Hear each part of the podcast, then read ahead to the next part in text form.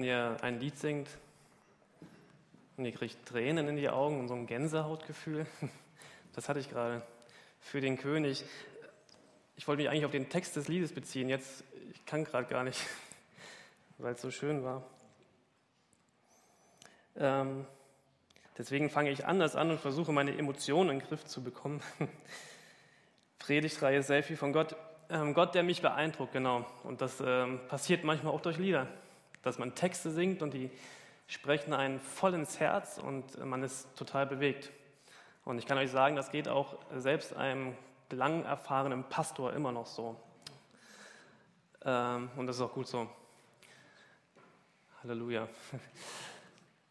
Selfie mit Gott, ich finde es eine super schöne Predigtreihe aus dem Grund, weil ähm, man ganz, ganz viele persönliche Dinge miteinander teilen kann. Und danke Friede, er ist jetzt gerade mit seiner Tochter runter, dass er diesen Eindruck, den er mit Gott hatte, ähm, dass er das erlebt hat, ähm, dass er etwas gehört hat von Gott und das weitergibt, dass er das einfach so sagen kann. Das finde ich ein total schönes ähm, ja, Zeugnis, ein Bezeugen von Gott ist da und Gott lebt in meinem Leben und Gott wirkt und Gott redet und ich kann das weitergeben.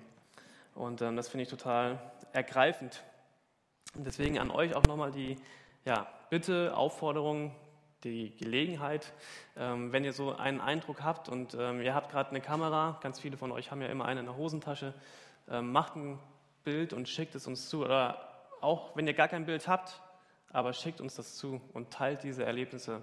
Das kann so aufbauend sein und so mutmachend sein oder manchmal auch so ehrlich sein und sagen so, ja stimmt, mit dem, mit dem Eindruck bin ich auch nicht alleine, vielleicht auch mit dem Zweifel. Teilt das, teilt das miteinander. Das tut uns allen sehr gut. Heute geht es um mein König und ähm, ja, wie wir das auch schon gehört haben, ist dieses Wort König ja, man hört es oft, man singt es vielleicht sogar oft oder äh, man sieht es oft auch in Filmen oder ja, man wird mit diesem König äh, konfrontiert in, in, in, Filmen. Aber eigentlich gehört es nicht mehr so zu unserem normalen Sprachgebrauch und auch die tiefe Bedeutung dahinter ist uns vielleicht auch oft verloren gegangen, beziehungsweise wir wissen es gar nicht und wir müssen es irgendwo nachlesen. Harald, vielen Dank für deine Recherche. Recherche. Es gibt Worte, die kann ich nicht aussprechen. Regisseur und Recherche gehören dazu. Äh, für dein Nachforschen. So, das wäre das Füllwort gewesen. Ähm, genau, und das finde ich total ähm, spannend, wenn man sich mit solchen Begriffen mal auseinandersetzt. Wo kommen die eigentlich her und wie tauchen sie auch in der Bibel auf, im Alten Testament, aber auch im Neuen Testament? Was hat das wirklich für eine Bedeutung, wenn wir sagen, oder wenn, ja, wenn wir sagen, Gott, mein König? Ähm, oder dieses Lied gerade dass wir ihm nachfolgen als eine Herrscher, dass er uns Grenzen setzt, um uns zu beschützen vor uns selbst vielleicht manchmal. Ganz, ganz viele Eindrücke. Okay, ich mache das nochmal, ich arbeite das Lied nochmal auf und werde euch nochmal daran teilhaben lassen. Heute möchte ich euch mit euch nochmal einen ganz, ganz persönlichen Eindruck von mir auch ähm, teilen. Das war so der Einstieg auch für diese Predigt heute. Und ich bin fest davon überzeugt, dass ihr alle schon mal so ein Erlebnis hatte, hattet, wo ihr einfach so dagestanden habt und euch ist so die, die Kinnlade runtergegangen. Ja, so kann ich nicht mehr reden, aber und ihr habt einfach mit offenem Mund dagestanden und gestaunt und gedacht, das, das kann doch jetzt nicht wahr sein. Also das ist so schön und so überwältigend und das, hinterlässt, das wird einen Eindruck in meinem Leben hinterlassen, den ich nicht mehr vergessen werde. Und ähm, so einen Eindruck habe ich interessanterweise jetzt schon zwei oder dreimal mit dem gleichen Erlebnis gehabt. Und dieses Erlebnis möchte ich sehr gerne mit euch teilen. Ähm, mir ging es in folgender Situation so. Elbstrand, ich bin ein großer Fan von dem Elbstrand hier unten in Övelgönne. Ähm, bin ich gerne im Sommer auch. Und es kommt ja manchmal vor, dass diese große Queen Mary 2, ja, dieses, äh, kennt ihr das? Dieses Schiff? Ja, Boot, das ist ein Schiff, ähm, dass die im, am Elbstrand liegt äh, Quatsch, im Hafen liegt. Und ähm, das war so ein Tag, ähm, waren ein paar Freunde von mir auch da und im ähm, Hafen, ich wusste, heute läuft diese Queen Mary wieder aus, mal wieder. Ja, als Hamburger hat man das ja schon oft gesehen. Und ähm, wir dachten, okay, ich gehe halt mit meinen Freunden an diesen Elbstrand und warte, dass diese Queen Mary an uns vorbeifährt. Und dann haben wir da gesessen und war nett, war ein schöner Sommertag. Und ähm, ich wusste, gleich kommt dieses Boot wieder an uns vorbei und alle werden Fotos machen. Und ähm, ja, super. Und es gab diesen Moment, wo ich dachte so, ey Mann, wie oft habe ich diese Situation jetzt schon erlebt, zum zweiten, zum dritten Mal. Es ist ein Boot, das an uns vorbeifährt und alle machen Fotos und dann geht man wieder nach Hause. Ich hatte einen super Tag mit meinen Freunden dort am Strand, aber ich dachte so, ey, wie bescheuert ist man eigentlich? Ja, das, das waren ja Menschenmassen, ja, die dann auf einmal sich an diesem Elbstrand versammelten und auf dieses Boot gewartet haben. Und ähm, ich dachte, wie kann man seine Zeit verschwenden mit Warten auf einem Boot? Schiff, ja. Ich komme aus Hessen. Für mich ist das alles, was auf dem Wasser schwimmt, ist ein Boot. Wir haben da nicht so viele Wässer, Gewässer. Naja, auf jeden Fall hört man ja schon dieses, ähm, wenn das Ding dann losfährt, Schiff, dann hört man das ja schon an dieser mächtigen Hupe. Ja, und man hat das Gefühl, alles wackelt und zittert. Horn, es heißt Horn. Ich werde diese Predigt nie wieder, ich werde nie wieder in einer norddeutschen Gemeinde über Schiffboote sprechen. Dieses Horn hupte und alles erzitterte. Und ich dachte so, wow, ja stimmt, diesen Eindruck habe ich schon äh, vergessen gehabt. Und dann kommt dieses Schiff, dieses mächtig große Schiff an diesem Elbstrand vorbei. Und ich gucke wieder und denke so, oh Mann, stimmt, das war ja dieser gewaltige Eindruck. Deswegen gingen diese ganzen Menschenmassen an diesen Strand, um dieses Schiff zu sehen, was so unglaublich hoch ist und auf dieser kleinen Elbe irgendwie so entlang schippert. Und man fragt sich, wie kann das eigentlich überhaupt physikalisch funktionieren, dass auf einer ganz kleinen Elbe so ein Riesenschiff fährt und nicht stecken bleibt oder was weiß ich. Und dann fährt dieses Schiff an mir vorbei und ich bin ergriffen von dieser Größe und das Ding heißt Queen und ich bin ergriffen von dieser majestätischen Größe und ihr seht es, äh, die Sonne ging so langsam unter und das Wasser glänzte golden, das Schiff glänzte golden und ich hatte wirklich Tränen in den Augen, als dieses Schiff an mir vorbeifuhr zum dritten oder vierten Mal in meinem Leben und ich war so ergriffen von diesem Anblick, dass ich da stand mit offenem Mund und dachte so, das ist doch echt Wahnsinn, was so ein Schiff für einen Eindruck hinterlassen kann. Und sie glitt an mir vorbei und ich war so völlig so, ich äh, bin so langsam hinterhergelaufen und dachte so, fahr, fahr nicht weiter.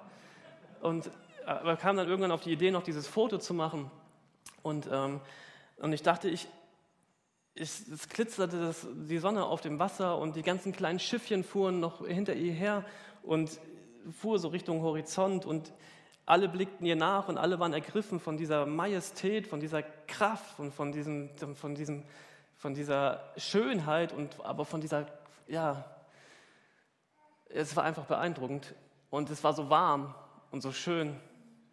Und ähm, ich dachte dann irgendwann, ich will mit. Ich, ich, will, ich will mit dir mit, liebe Queen. Ich, ich will, also ich will nicht auf dir sein, dafür bin ich nicht würdig. Ja? Nicht würdig genug, aber ich will, ich will dir nachfolgen. Ich will dir hinterherfahren. Ich will mir auch so ein kleines Bootchen nehmen und, und immer bei dir sein. Und ich will dir hinterher.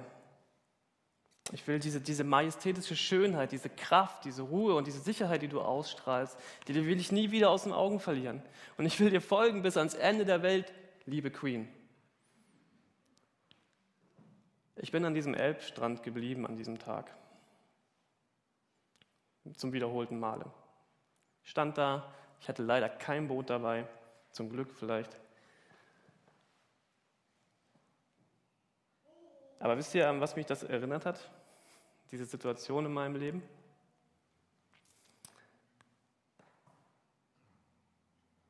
Mir haben so oft Leute gesagt, ähm, wie Gott ist. Und ich glaube, dass ich seit meiner Kindheit auch immer wieder Eindrücke davon hatte, wie Gott sein könnte. Theoretisch, aber auch ganz praktisch. Ich war so oft ergriffen von, von Gott.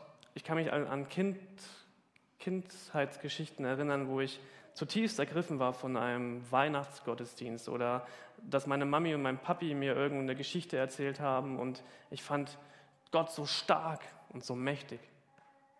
Und ich habe immer gedacht, ja, und diesen Gott will ich in meinem, in meinem, in meinem Leben haben und ich will ihn niemals aus dem Auge verlieren. Und wie oft bin ich trotzdem stehen geblieben und habe nicht angefangen, ihn nicht mehr aus den Augen zu verlieren, sondern wie oft habe ich diesen Gott wieder aus den Augen verloren.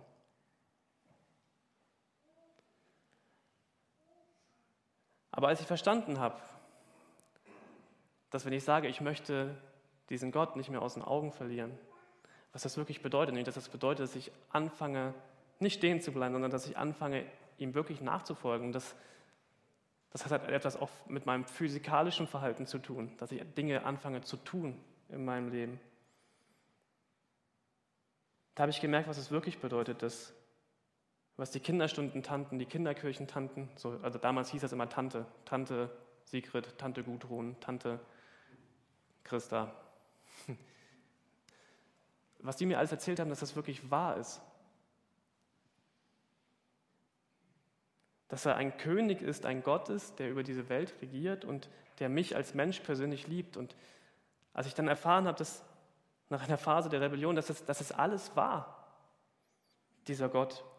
Und diese Geschichten von Liebe und Barmherzigkeit, diese, diese Ruhe, diese Kraft, diese Sicherheit, diese pure Kraft und Stärke, diese Schönheit, diese Ewigkeit, die er verspricht in seiner Bibel, dass ich daran teilhaben darf, an einem ewigen Leben, das ist alles wahr.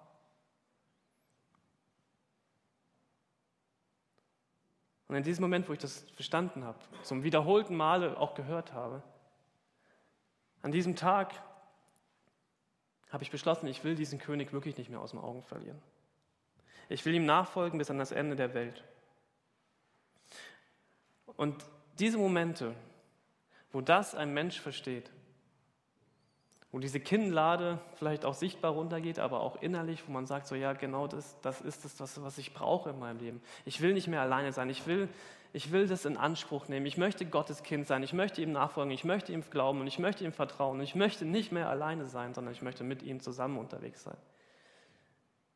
Diese Momente, wo du das in deinem Leben verstehst und spürst, die sind so heilig und so wichtig. Aber diese Momente, die können eine Konsequenz haben. Eine Konsequenz, die dein ganzes Leben verändern kann. Was passiert dann, wenn Gott dein Leben berührt hat? Was passiert dann wirklich? Bleibe ich an diesem Strand stehen und warte, bis dieses Boot wieder an mir vorbeifährt und ich für einen Moment meines Lebens wieder ergriffen bin und dann gehe ich nach Hause und irgendwann frage ich mich, warum bin ich eigentlich nicht doch hinterher Wie viel Kraft steckt in der Nachfolge, beziehungsweise wenn ein Mensch anfängt, an diesen Gott zu glauben? Was bedeutet das? Das habe ich mich gefragt dann irgendwann in der Predigtvorbereitung. In der Bibel finden wir auch Geschichten, wo Gott Menschen berührt und anspricht. anspricht. Und eine Geschichte ist von Samuel. Und Harald, wir haben nicht darüber gesprochen, dass du ganz viele Stellen von Samuel zitierst. Vielen Dank, dass du es trotzdem getan hast. Also, ich habe es ja nicht verboten, aber ähm, ich habe auch einen Vers aus Samuel und ich habe mich ein bisschen mit Samuel beschäftigt. Samuel war ein junger Mann in der Bibel und ähm, von ihm gibt es ja ganze Bücher und ihr könnt das gerne nachlesen auch mal, Samuel-Bücher im Alten Testament.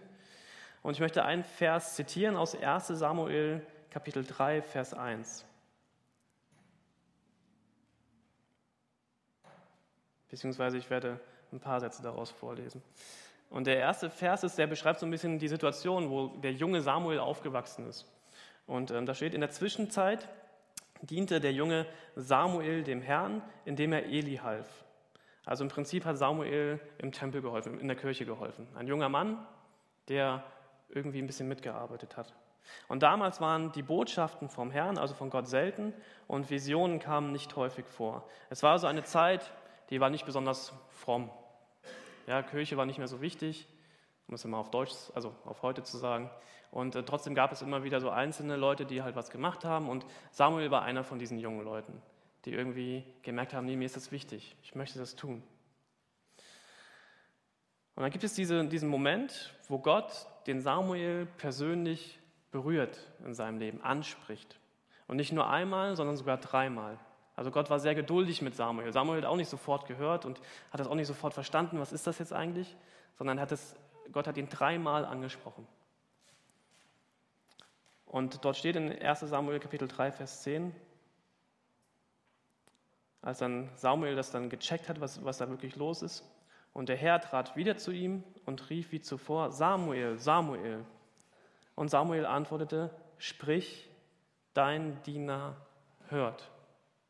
Und das finde ich eine sehr interessante Aussage, dass wenn Gott einen Menschen anspricht und dass er dann sagt, sprich, dein Diener hört. Ich weiß nicht, was das Wort Diener mit euch macht. Wenn ich euch sagen würde, äh, keine Ahnung, ich, Harald, du hast heute die Moderation gehabt, deswegen spreche ich auch immer wieder an. Harald, Harald, und du würdest mir antworten, sprich, Marc, dein Diener hört. Da würde ich sagen, ich habe es geschafft. Nein, würde ich nicht sagen. Aber ich, das würde ich komisch finden, ja, wenn du das sagen würdest. Das sagt man doch nicht als Antwort auf, eine, auf, auf einen Rufen. Aber Samuel tut das hier, weil er weiß, von wem er da gerufen wird. Und Samuel ist bereit, Gott zu dienen. Ich gehe da gleich noch mal ein bisschen drauf ein. Aber was das bedeutet, dass Samuel bereit ist, Gott zu dienen, das, das, was daraus folgt, ist, dass Samuel seinem Volk etwas total Gutes tut. Er rettet quasi dadurch seine ganzen Nachbarn, Freunde, Kollegen, das ganze Volk. Samuel lernt den Willen Gottes kennen und tut ihn auch und tut damit seinem eigenen Volk gut und tut den Willen Gottes. Und man kann sagen, dass ein einzelner Mann, ein Samuel, einen Unterschied für ein ganzes Volk macht und es quasi dadurch rettet. Und das finde ich sehr beeindruckend. Also wenn ihr in den Hauskreisen äh, mal diese Samuel-Geschichte lesen wollt, tut es. Es ist sehr interessant, was, was Samuel dort alles tut. Wenn man einen Sprung ins Neue Testament macht, und das kann man an dieser Stelle sehr gut machen, dann wird man feststellen, dass es da auch einen Mann gibt, der das tut, was Gott ihm sagt. Und er sagt es an mehreren Stellen auch persönlich, dass er genau das tut. Er sagt nicht mein, sondern dein Wille geschehe, Gott. Und er sagt zu seinen Freunden um ihn herum, ich tue den Willen Gottes. Kleiner Exkurs, viele behaupten ja momentan, wie man aus aktuellen Medienberichten immer wieder lesen kann, dass sie den Willen Gottes tun. Das ist der Wille Gottes. Das ist der Wille von dem Gott und das ist der Wille meines Gottes und deswegen tue ich das jetzt. Es gibt so einen kleinen Indikator dafür, was woran man einen, den Willen Gottes wirklich erkennen kann. Steht in der Bibel. Ganz kurz, der Indikator steht in 1. Korinther 13, Vers 13. Und dort steht Glaube, Hoffnung, Liebe. Aber die Liebe ist das Stärkste. Und das ist der Indikator für den Willen Gottes. Wenn ich behaupte, ich tue den Willen Gottes, dann kann ich gucken, bringt es Liebe, Licht, Hoffnung, Frieden, Wahrheit und Gerechtigkeit in diese Welt. Glaube, Hoffnung, Liebe. Und wenn das nicht passiert, dann frag dich doch nochmal, ob du wirklich den Willen Gottes tust. Das ist, hört, jetzt ganz, hört sich ganz schön hart an, aber ich will mir diese Frage sehr hart stellen. Ja, und wenn ich, wenn ich die Medienberichte lese, dann werde ich echt hart. Ich habe keinen Bock mehr auf diese Ungerechtigkeit in dieser Welt. Und ich habe keinen Bock mehr darauf, dass Leute sagen, sie tun den Willen Gottes, aber im Prinzip bauen sie den größten Mist, den man bauen kann und zerstören diese Welt. Dieser Mann im Neuen Testament, der sich diesem Willen Gottes unterordnet und ihn tut, ist Jesus. Und dadurch, dass er sich diesem Willen Gottes bis zum Ende unterordnet, passiert das Beste, was der Menschheit je passieren konnte. Hoffnung. Hoffnung auf Frieden. Hoffnung auf Liebe und Gerechtigkeit und Hoffnung auf eine Ewigkeit, die nach dem Tod beginnt. Ein Mann macht den Unterschied für die gesamte Menschheit. Und Jesus lässt sich bestrafen, anstatt aller, die es verdient hätten. Er wird getötet und überwindet den Tod und steht auf von den Toten und erscheint den Menschen dort damals. Und ein Mann, dem er auch erscheint, wird Thomas der Zweifler genannt. Und dieser Mann sagt, als er diesen Jesus, diesen auferstandenen Jesus sieht und ihm gegenübersteht und ihn anfassen darf, und er sagt zu diesem Jesus, zu diesem auferstandenen Jesus, mein Herr und mein Gott. Jesus möchte dein Herr, dein König und dein Gott sein. Und ich habe so gedacht, manchmal ist es so naiv, an diesen Gott zu glauben. Und ich bin fest davon überzeugt, dass, dass, dass diese Naivität dieser Welt so oft fehlt. Diese Leichtigkeit des, des kindlichen Glaubens, dieses einfach nur dieses Staunen und sich freuen an einer Schönheit wie über dieses Schiff,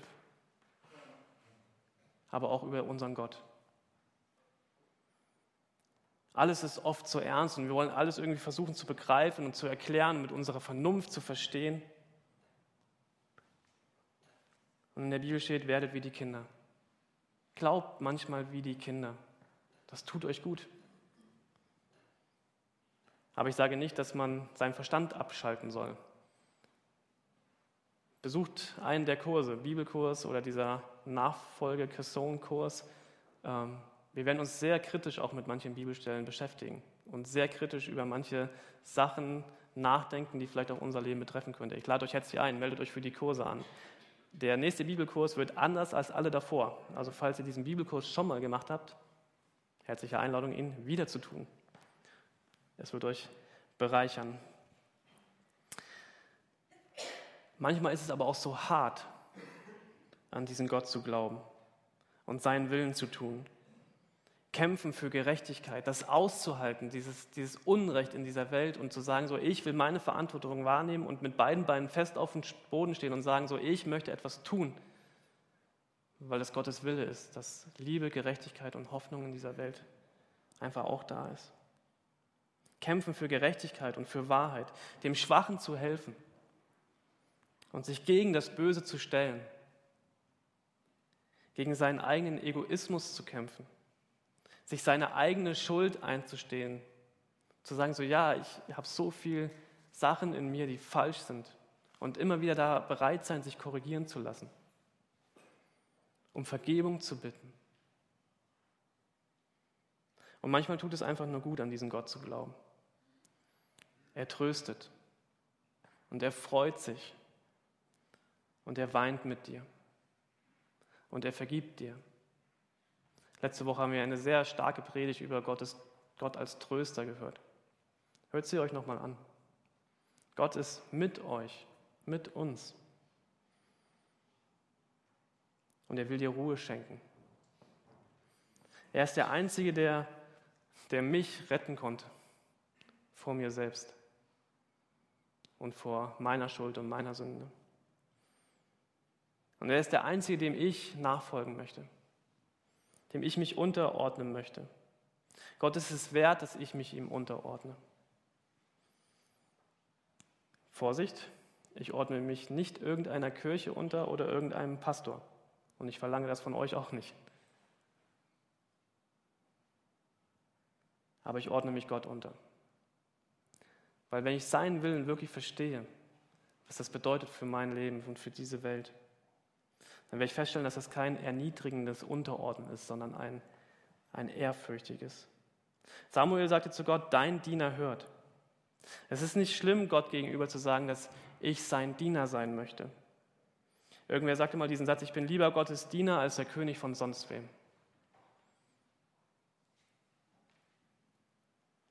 Jesus will dich auch nicht da unten halten, und runterdrücken, wenn du zu ihm gekrochen kannst, kommst, weil du es nicht mehr aushältst, wie du vielleicht selbst bist.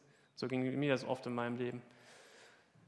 Und Jesus drückt da nicht noch den, noch den Fuß drauf und sagt, so bleib jetzt erstmal da unten, du musst jetzt erstmal ordentlich unten leiden, sondern im Gegenteil. Er sagte zu diesem Mann, den sie auf einer Trage zu ihm brachten, der nicht mehr laufen konnte und gelähmt war, Jesus sagte zu diesem Mann, der vor ihm lag, auf diesem Boden und gar nicht mehr aufstehen konnte, und er sagte zu ihm, deine Sünden sind dir vergeben. Und jetzt steh auf, nimm deine Matte und geh. Es ist egal, wie du zu Gott und wie du zu Jesus kommst. Er wird zu dir sagen, wenn du das möchtest, steh auf. Dir ist vergeben. Und jetzt geh und tu etwas in dieser Welt. Jesus und damit Gott ist der Einzige, der Versprechen und Verheißungen erfüllen wird. Er ist der Einzige, der sein Wort halten wird. Was finde ich an einem König im Film am ergreifendsten? Habe ich mich so gefragt. Also was, was, was beeindruckt mich bei so einem König, wenn ich so einen Film sehe? Ja, wo ich dann sage, so, so, das ist der König, dem, also so soll ein König sein. Das ist jetzt so eine Frage. Also gut, nee, ich will jetzt keine Antwort von euch, aber ja, die Liebe zu seinem Volk. Ich habe da, so, hab da so zwei verschiedene Bilder. Der eine König, das sind meistens irgendwelche komischen Filme. Der sitzt dann so ein älterer Herr mit so ganz dicken Gewändern auf irgendeinem Thron und regiert. Und dann gibt es diesen König, der auf seinem Schlachtross sitzt und ja, seine, seine Armee, die irgendwie gerade vor dem nächsten Angriff steht und die alle irgendwie schon so niedergeschlagen sind und kraftlos sind, wo der König so diese, diese bewegende Rede hält und dann losstürmt und als erster losrennt und als erster nach vorne in diese Schlacht sich schmeißt. Welches Bild spricht dich mehr an? Also mich spricht dieser Mann auf diesem Schlachthaus am meisten an. Und ich glaube, dass dieses Bild auch auf, auf Jesus passt. Jesus ging voran. Jesus hat all das, was auch noch vor uns liegt, als erster durchgemacht. Er ging als erstes durch den Tod. Er ging als erstes über in dieses ewige Leben. Und er sagt, kommt mit. Ich bin vorangegangen und ich warte auf euch. Und das ist ein Bild, was ich sehr ergreifend finde. Jesus, mein König, der vorangeht und der alles schon durchgemacht hat, was ich noch durchmachen darf und der mich begleitet in meinem, in meinem Alltag. Noch ein paar Aufforderungen. Vielleicht musst du dich wieder ganz neu unter den Willen Gottes stellen dann fordere ich dich auf. Und ich, ich persönlich brauchte immer wieder diese Aufforderung in meinem Leben. Ich fordere dich auf, tu es. Immer wieder. Diese Welt hat es so bitter nötig, dass Menschen den Willen Gottes tun und Glaube, Hoffnung und Liebe in diese Welt bringen. Du bist wichtig, dass du das tust. Und Gott möchte, dass du das tust. Er braucht dich. Diese Welt braucht dich. Vielleicht ruft dich Gott gerade, auch schon zum wiederholten Male dann hör auf ihn. Vielleicht mit dieser Antwort, ja, Gott, dein Diener hört. Vielleicht weißt du nicht, was der Wille Gottes ist. Einen Teil davon findest du relativ schnell in der Bibel. Aber ich lade dich auch nochmal ein zu diesen Kursen. Dort werden wir auch uns mit dem Willen Gottes beschäftigen, was ja wirklich ähm, ja auch mit meinem Leben zu tun hat. Melde dich an. Und schließen möchte ich mit einem ja, ein Bibelvers aus Psalm 37. Und dort steht in Versen 4 und 5, Freu dich am Herrn, denn er wird dir geben, was dein Herz, Herz wünscht. Überlass dem Herrn die Führung deines Lebens und vertraue auf ihn. Er wird es richtig machen. Ich bete noch.